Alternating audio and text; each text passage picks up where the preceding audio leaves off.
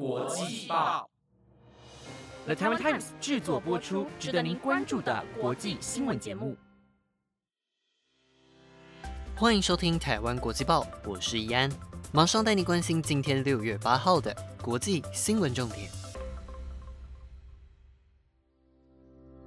在今天的节目开始之前，要跟各位听众朋友们分享一下，在这个礼拜当中，诶，待在家我到底都做了些什么啊？其实不外乎就是煮饭、运动还有工作啦，这几件事不断的轮流，相信大家都会腻。但是我也有找到我想要看的戏剧节目，让自己稍微放个松。不过还是要提醒大家，如果有出门，一定要戴好口罩哦。那么今天的新闻将会告诉您，苹果今天的发表会发表了什么内容？美国输油管线被骇客攻击，后续又有什么新的进展？以及阿兹海默症有新的药推出了，但是真的有用吗？那么在报道第一则新闻之前，相信大家都有听到昨天结案说的一个小彩蛋。那么听众朋友们一定一定要听完今天的节目，这样才会知道小彩蛋到底是什么哦。第一则新闻带你关心到，苹果公司在今天的凌晨一点举办了线上发表会，并且带来了许多的更新。但是苹果公司却表示，由于监管问题，苹果公司新推出的隐私服务功能 Private Relay 无法在中国进行使用。在这场发表会当中，苹果公司推出了 iOS 十五、iPadOS 十五、WatchOS 八以及 macOS Monterey 等的系统更新，让每个装置的作业系统彼此之间的互动性越来越高。而在 iOS 十五的更新上，目前是预计会在今年的秋天开放，让 iPhone 六 S 版本以后的 iPhone 用户进行体验。而开发者的测试版本则是在今天开放下载。至于 iOS 十五的更新，将会让目前已经有的应用程式，像是天气、地图等 App 提供更多的功能，并且新增不同的服务，让苹果用户有更加便利的应用方式。如果想要提前知道的苹果用户，可以先到苹果的官网进行了解哦。另外，则是根据苹果在这次的发表会上宣布的多项隐私保护措施，其中有一项最让人期待的，就是苹果在这一年当中致力于切断用户受到广告商或是其他第三方追踪系统所做出的最新努力，也就是 Private Relay。这项功能可以确保用户在使用 Safari 的时候。可以让包括了苹果或是网际网络的服务供应商 ISP 都无法得知用户的身份，或是他上了哪一些网站。但是苹果公司却表示，这项功能目前无法在中国、白俄罗斯、哥伦比亚、埃及、哈萨克、沙地阿拉伯、南非、土库曼、乌干达以及菲律宾进行使用。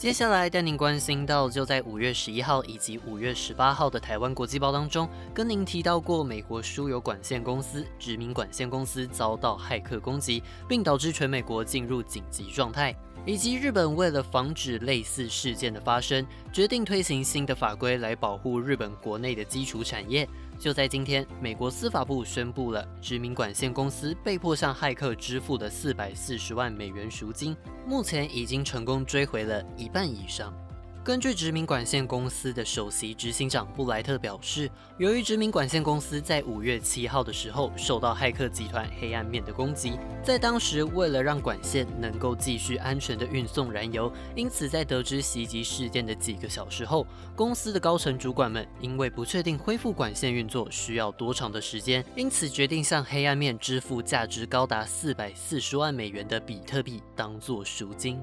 另外，根据司法部副部长摩纳哥在今天的记者会上表示，在稍早的时候，司法部已经找到并且夺回了殖民管线公司在上个月支付出去的大部分赎金，并且强调勒索软体的攻击事件是不可以被接受的。而当骇客集团针对美国的重要基础设施发动攻击的时候，美国当局是会不遗余力地做出回应。而美国商务部长雷蒙多在昨天表示。目前，美国政府正在研究抵御勒索软体攻击的所有选项。除此之外，在这个月稍后的美俄高峰会议当中，美国总统拜登以及俄罗斯总统普京也会讨论这起骇客攻击事件的相关事项。接着带您关心到，在上周六月一号的时候，跟您提到过，日本希望台积电在未来能够到日本国内设置晶片制造据点，提升日本在半导体产业当中的竞争力。而就在今天，日本自由民主党的资深众议员甘利明就提到，日本无法独立建造出尖端晶片研发以及制造的基地，必须寻求跟台积电的合作。由于甘利明在过去曾经担任日本的经济产业大臣，而目前更是自民党的半导体战略推动议员联盟的会长，他认为，如果要强化日本的半导体产业，那就必须让日本企业跟海外企业进行合作，并且将研发的生产据点设置在日本国内。而关于合作对象的候补名单，其中就包括了台湾的台积电。根据甘利明在昨天接受彭博资讯社的访问时表示，如果日本政府想要强化日本在半导体产业当中的竞争力，他认为日本政府有必要提供上兆日元的经济援助；而如果日本想要寻求海外企业的合作，那么就要选择日本的盟友以及志同道合的国家，而且绝对不能引进中国企业。事实上，日本在过去也曾经试图推动半导体产业，甚至在一九八八年的时候拥有全球最多的半导体工厂。但是因为产品技术不够高端，导致日本有超过一半的半导体必须仰赖进口。而随着疫情冲击全球，导致全球的晶片短缺之后，日本推动半导体产业的想法变得更加急迫。因此，半导体产业的推动已经成为了日本政府现阶段不可逃避的重要课题。下一则新闻带您关心到，在四月十九号的台湾国际报曾经为您提到过，美日在四月十六号发表了联合声明，暌违了五十二年，终于再次提到台湾，引起中国方面的不满之后，中国在这段期间大幅的减少派遣军机干扰台湾的次数。根据日本经济新闻的报道，中国军机在美日高峰会发表联合声明之后，侵入台湾的防空识别区的次数大幅减少。其中原因可能就包括了，为了避免过度刺激美国，以及考量到下个月七月一号是中国共产党创党的一百周年，中共为了控管中国国内情势，因此减少军机扰台的举动。另外，根据报道指出，从今年一月一号到四月十六号发表美日峰会的联合声明之前，在这一百零六天当中，中国军机一共有七十五天入侵了台湾的防空识别区，平均下来，中国每个礼拜就有五天是在干扰台湾的。不过，从四月十六号到现在，中国仍然有派遣军机来到台湾的防空识别区，不过数量是比之前还要少了许多。像是之前平均每天就有三到四架的军机，但是现在平均每天只有一点九架，甚至也没有单日超过十架的大动作扰台。因此，从数据上可以看出，中国很明显的受到这份美日联合声明的影响，才会有所收敛。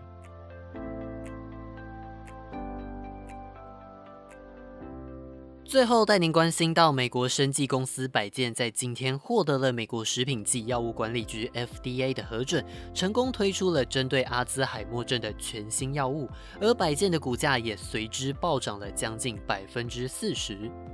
根据 CNBC 以及 Barron's 等外国媒体的报道，FDA 在今天核准了百健公司的阿兹海默症药物阿杜卡马单抗。这份药物可以分解阿兹海默症患者大脑里堆积的类淀粉蛋白斑块，有助于减缓认知功能的退化。百健公司表示，施打阿杜卡马单抗的每次价格是四千三百一十二美元，而一个人每年的疗程价格则是五万六千美元，大约是一百五十万台币。虽然高于一些分析师预期的一万到两万五千元美元，但是百健公司也承诺在未来四年当中不会去调整这份药物的价格。虽然这份药物的推出对于阿兹海默症患者来说是一件好消息，但是 FDA 这次采取加速批准的途径也引起了不少争议。原因是加速批准这个途径通常是用在治疗严重或是可能致命的疾病药物，但是对于阿兹海默症的药物来说似乎有点牵强。不过，根据 FDA 药物评估和研究中心的主任卡瓦佐尼表示，对于放行阿杜卡马单抗这款药物，是因为他们衡量这款药物对于阿兹海默症的好处大于风险，因此后续 FDA 还是会针对这款药物采取滚动式审查，只要这款药物在第四阶段的试验，无法证明它的效果，FDA 还是可以命令药物下市。